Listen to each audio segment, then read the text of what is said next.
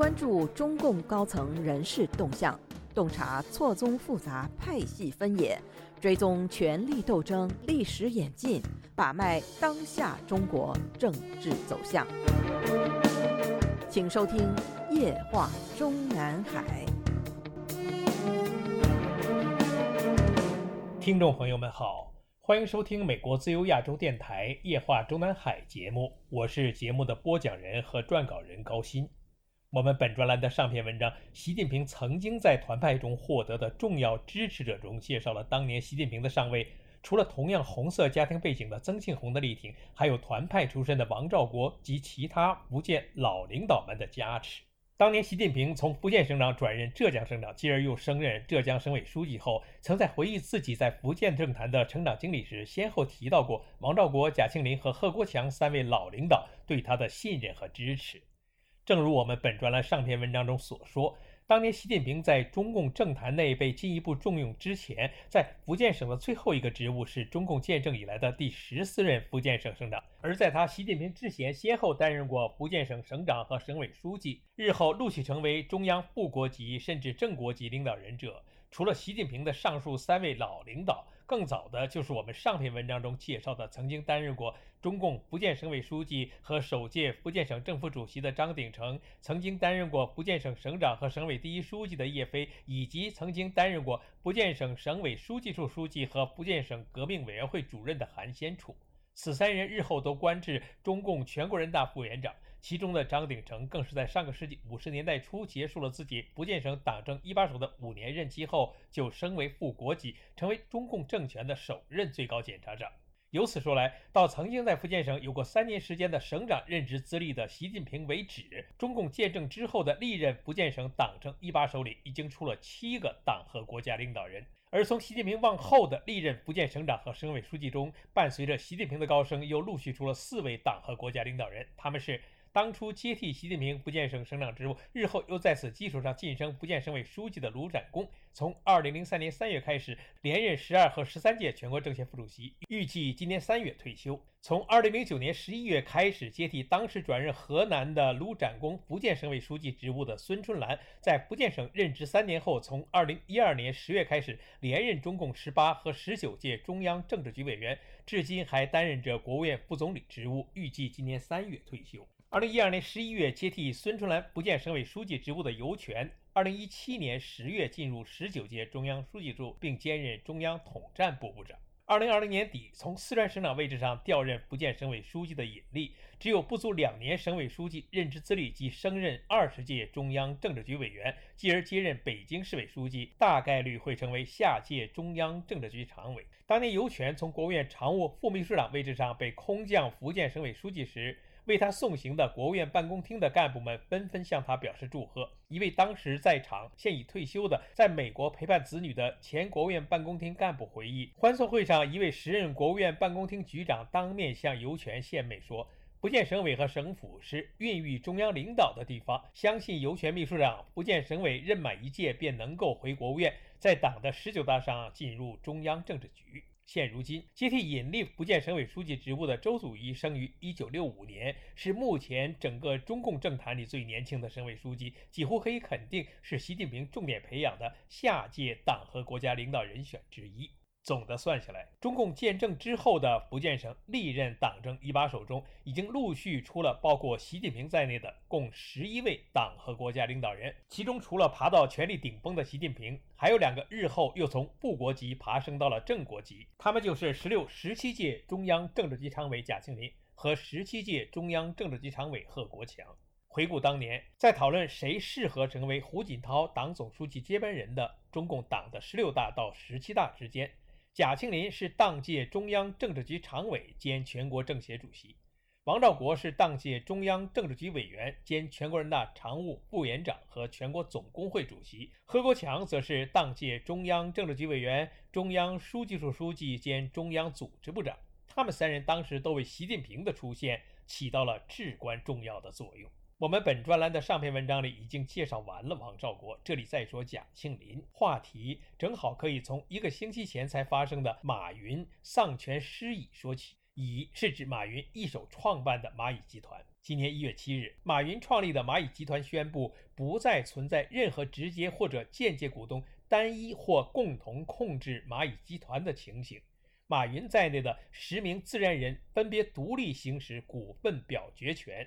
这将导致马云所持投票表决权从百分之五十三点四六大幅降低为百分之六点二零八。马云也将不再是蚂蚁集团的实际控制人。这令我们不由得想起了两年前，也就是二零二一年二月，由《华尔街日报》最先揭露出来的贾庆林以及江泽民家族与蚂蚁集团的密切关系。大致内容是说，二零零零年年底，中共当局叫停蚂蚁集团上市的真正原因，被曝是蚂蚁集团背后的复杂股权结构牵涉出了多个中共权贵家族，其中贾庆林的女婿李伯潭以及中共前党魁江泽民孙子江志成也是蚂蚁的秘密投资者之一。报道中说，在蚂蚁的秘密投资者中，以博裕资本最瞩目。该公司由中共太子党之一江泽民的孙子江志成创办，与马云交情匪浅。另一名蚂蚁秘密投资者是与江派有密切关系的贾庆林的女婿李伯潭。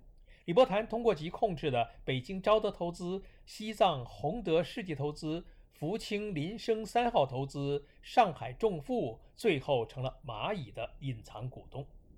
如上外界报道内容。备有国师之称的中国知名经济学者李稻葵在公开演讲中证实过。去年六月，《联合早报》发表报道说，李稻葵透过视讯出席了大华私人银行的投资论坛，谈及了蚂蚁集团等中国互联网监管的问题。透露，蚂蚁 IPO 之所以被叫停，是因为该蚂蚁集团上市前夕，许多中国政府官员及亲属被发现涉入其中，造成了很大的政治影响。这真的是吓到最高层领导。不过，现在互联网公司对中国政治的影响已经归零，高层的担忧也打消了。那么，此前的马云无疑是深知江泽民和贾庆林在习近平那里的分量，而他利用蚂蚁金服笼络江泽民和贾庆林家族成员的目的，也就是李稻葵所说的对中国政治的影响。无非是从希望政府放松监管的角度，以顺利实现他们的商业利益的最大化。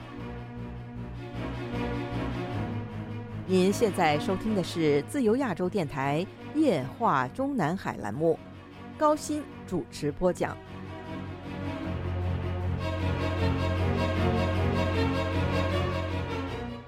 现如今，外界舆论把关注焦点只留在了马云一人身上，却忘记了如此整改的结果并没有影响到江泽民家族和贾庆林家族。其实，贾庆林家族腐败的传闻自习近平上台后不久就开始了。早在七八年前，还是王岐山担任中纪委书记期间，即有一篇标题为“巨虎贾庆林列入习近平打贪名单”的港媒报道曾被广为转载。再往前追溯，大概是二零一四年七月前后，当时有无数海外中文媒体都援引了中国想房网总裁程凌虚在微博发布的一则有鼻子有眼的消息。说是习近平当局于七月四日凌晨已经动用了三十八军的五百多人，秘密逮捕了贾庆林，并将其异地关押在内蒙呼和浩特的一所监狱。这则新闻被当时的海外中文媒体竞相转载之后，中共官媒即借宣传习近平如何一如既往无比重视扶贫工作的题目，回顾二零零零年习近平在接受中华儿女杂志社专访时透露的内容。当时的福建省委副书记兼组织部部长贾庆林找他谈话。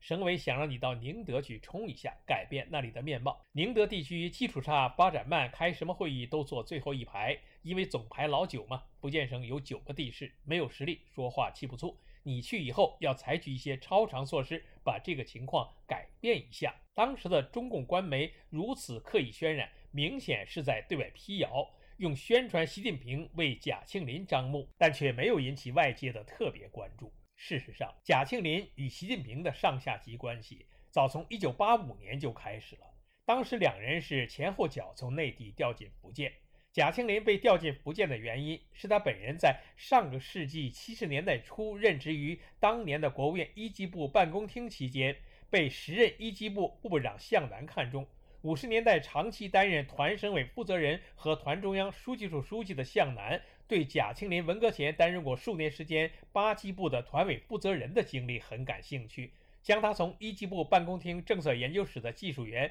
直接提拔成该部的产品管理局负责人，使当时才三十一岁的贾庆林成为该部最年轻的司局领导人。一九八五年年中，时任中央书记处书记兼中组部长乔石向向南征求对两个福建干部的意见，一个是当时向南的副手，已在当年召开的党的全国代表会议上增补为中央委员的时任福建省省长胡平；另一个是你在同一个会议上增补为中央候补委员，刚刚才被任命为福建省委常委的陈明义。问到向南。对福建省委领导班子的整体建设想法时，向南提出需要多几个外派干部进福建，加大对外开放力度。乔氏问到有没有具体人选时，向南推举了时任中国机械设备进出口总公司总经理贾庆林。于是，就在习近平抵达福建的一个多月之后，贾庆林被中组部一纸调令任命为。福建省委副书记，一年后又兼任了福建省委组织部部长。这就是习近平回忆的贾庆林推举他出任宁德地委书记的背景。